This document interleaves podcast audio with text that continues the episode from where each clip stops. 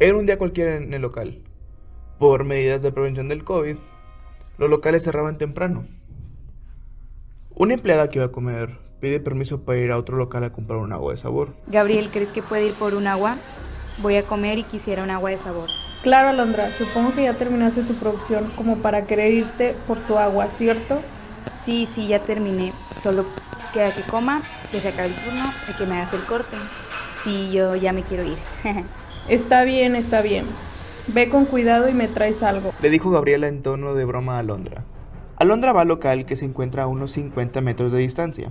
Gabriela, al saber que ya casi oscurece y que la cuadra no es del todo segura, se queda viendo cómo Alondra caminaba por su agua. Observa que ya compró su agua y se siente una pequeña relajación. En si llega otro empleado y le dice: Oye Gabriela, ¿crees que puede ir a comer después de Alondra?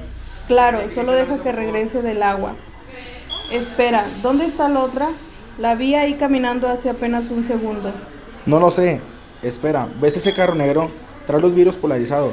No es que quiera asumir que la están raptando, pero así se ve. Mónica, llama a la policía y alerta al gerente ya.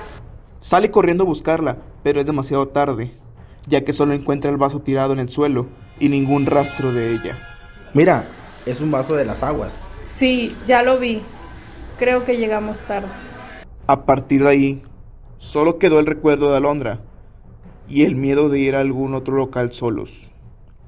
O al menos eso es lo que la banda cuenta. Continuará.